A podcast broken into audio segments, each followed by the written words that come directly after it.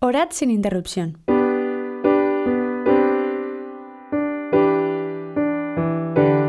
Los cristianos que quieren seguir de cerca a Jesús en las encrucijadas del mundo pueden vivir continuamente unidos a Él por medio de una oración constante. En este artículo se medita sobre la vida de oración. San Lucas es el evangelista que más subraya el sentido de la oración en el ministerio de Cristo. Solo él nos ha transmitido tres parábolas de Jesús sobre la oración. Una de ellas es esta. Había en una ciudad un juez que no temía a Dios ni respetaba a los hombres. También había en aquella ciudad una viuda que acudía a él diciendo, Hazme justicia entre mi adversario. Y durante mucho tiempo no quiso. Sin embargo, al final se dijo a sí mismo, Aunque no temo a Dios ni respeto a los hombres, como esta viuda está molestándome, le haré justicia, para que no siga viniendo a importunarme. Concluyó el Señor, Prestad atención a lo que dice el juez injusto. ¿Acaso Dios no hará justicia a sus elegidos que claman a Él día y noche y les hará esperar? Al presentar la parábola, San Lucas escribe, les proponía una parábola sobre la necesidad de orar siempre y no desfallecer. Y, poco después, refiere otras palabras de Jesús sobre la necesidad de la vigilancia. Vigilad orando en todo tiempo, a fin de que podáis evitar todos estos males que van a suceder, y estar en pie delante del Hijo del Hombre. Como se puede observar, el tercer evangelista se ha fijado en que Jesús otorga mucha importancia a la constancia en la oración, pues manda a sus discípulos que permanezcan continuamente en ella, día y noche, en todo tiempo. Resulta claro además, por el tono que el Señor usa en sus palabras, que la oración continua es algo preceptuado por Jesús. Se trata de un mandato, y no solo de un consejo. Es necesario rezar sin interrupción para seguir de cerca al Señor, porque Él mismo nos da ejemplo y ora continuamente a su Padre Dios. Así nos lo muestra San Lucas. Él se retiraba a lugares apartados y hacía oración. Y también estaba haciendo oración en cierto lugar. Y cuando terminó, le dijo uno de sus discípulos, Señor, enséñanos a orar, como Juan enseñó a sus discípulos. En el tercer Evangelio se recogen numerosas escenas donde vemos que Jesús ora antes de los momentos decisivos de su misión, entre otros, su bautismo, su transfiguración, antes de elegir y llamar a los doce, antes de dar cumplimiento con su pasión al designio de amor del Padre. Sobre el ejemplo de oración del Señor comenta San José María. ¿Cómo enamoró a los primeros discípulos la figura de Cristo orante? Después de contemplar esa constante actitud del Maestro, le preguntaron, Domine, doce nos orare. Señor, enséñanos a orar así. En los Hechos de los Apóstoles, San Lucas retrata con tres pinceladas la manera de rezar de los primeros fieles. Todos ellos perseveraban unánimes en la oración, junto con algunas mujeres y con María, la Madre de Jesús. Y poco después perseveraban asiduamente en la doctrina de los apóstoles y en la comunión, en la fracción del pan y en las oraciones. Y cuando Pedro es apresado por predicar audazmente la verdad, la Iglesia rogaba incesantemente por él a Dios.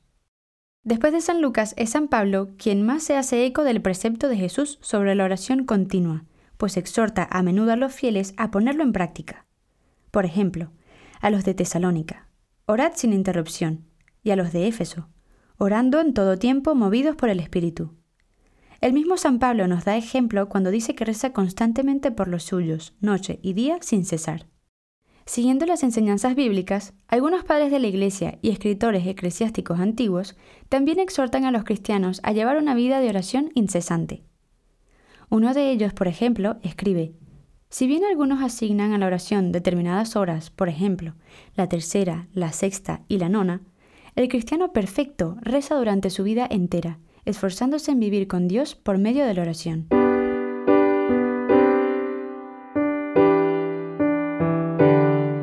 Vida de oración constante.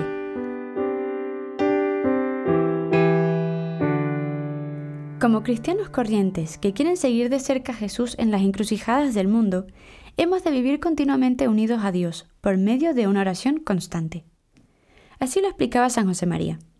Siempre que sentimos en nuestro corazón deseos de mejorar, de responder más generosamente al Señor y buscamos una guía, un norte claro para nuestra existencia cristiana, el Espíritu Santo trae a nuestra memoria las palabras del Evangelio.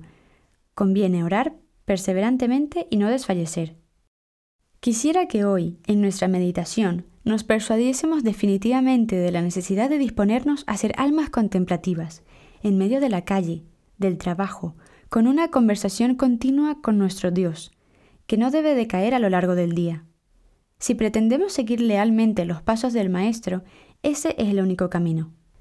El cristiano que quiere ser coherente con su fe tiene ganas de esforzarse por convertir la jornada en una constante e íntima conversación con Dios, de tal modo que la oración no sea un acto aislado que se cumple y luego se abandona. Por la mañana pienso en ti, y por la tarde se dirige hacia ti mi oración como el incienso. Toda la jornada puede ser un tiempo de oración, de la noche a la mañana y de la mañana a la noche. Más aún, como nos recuerda la Escritura Santa, también el sueño debe ser oración, explicaba el fundador del Opus Dei. Esto último había sido afirmado por algunos padres de la Iglesia, por ejemplo, San Jerónimo. El apóstol nos manda a orar siempre, y para los santos también el sueño mismo es oración. La oración continua es ciertamente un don divino, que Dios no niega a quien corresponde con generosidad a su gracia. Algunas prácticas de piedad cristiana manifiestan de modo especial ese diálogo ininterrumpido con el Señor que llena el alma. Tales prácticas son, al mismo tiempo, consecuencia del amor y medio para crecer en él, y ese carácter de medio hace que si el cristiano quiere alcanzar una vida de oración continua, no pueda adoptar una actitud pasiva respecto a la lucha interior. Debe buscar y poner en práctica industrias humanas, recordatorios, que puedan avivar en cualquier momento el diálogo divino y la presencia de Dios. Estos despertadores de la vida interior son personalísimos, porque el amor es ingenioso. Serán diversos según las distintas circunstancias de cada uno pero todos hemos de ver qué medios ponemos para rezar constantemente. Todos debemos prever en nuestra jornada algunas normas de siempre, prácticas de piedad que no se circunscriben a un momento concreto. Lo central en el trato del cristiano con el Señor es que la relación con Dios permanezca en el fondo de nuestra alma, y para ello hay que avivar continuamente esta relación y referir siempre a ella los asuntos de la vida cotidiana. Y esto lo logramos proponiéndonos, por ejemplo, buscar la presencia de Dios habitualmente, o considerando que somos hijos de Dios antes de empezar un trabajo, o dando gracias al Señor por un favor que nos han hecho, aprovechando que se lo agradecemos también a la persona a quien lo se lo debemos. Estas normas de siempre están profundamente entrelazadas entre sí, porque en el fondo no son más que la orientación que impregna toda nuestra conciencia a la presencia de Dios en el fondo de nuestro pensar, meditar y ser. De este modo, por ejemplo, la presencia de Dios ayuda a percibir las cosas buenas que Él nos da y mostrarle nuestra gratitud. Quien se propone agradecer al Señor los bienes que recibe, también la misma existencia, la fe, la vocación cristiana, aprovechando algunas circunstancias del día, acaba descubriendo otras ocasiones para alabarle durante la jornada, y esto es la oración continua. San Pablo nos dio ejemplo de llevar una vida de acción de gracias constante. Doy continuamente gracias a mi Dios por vosotros, a causa de la gracia de Dios que os ha sido concedida en Cristo Jesús. En esta misma línea, San José María exhorta a convertir la vida entera del cristiano en una continua acción de gracias. ¿Cómo es posible darnos cuenta de eso? ¿Advertir que Dios nos ama y no volvernos también nosotros locos de amor? Nuestra vida se convierte así en una continua oración, en un buen humor y en una paz que nunca se acaban, en un acto de acción de gracias desgranado a través de las horas. La Virgen Santísima permaneció siempre en oración continua, porque alcanzó la cima más alta de la contemplación. ¿Cómo la miraría Jesús y cómo correspondería ella a la mirada de su Hijo? No debemos extrañarnos que una realidad tan inefable haya quedado en silencio, apenas insinuada, eran las cosas que María conservaba en su corazón.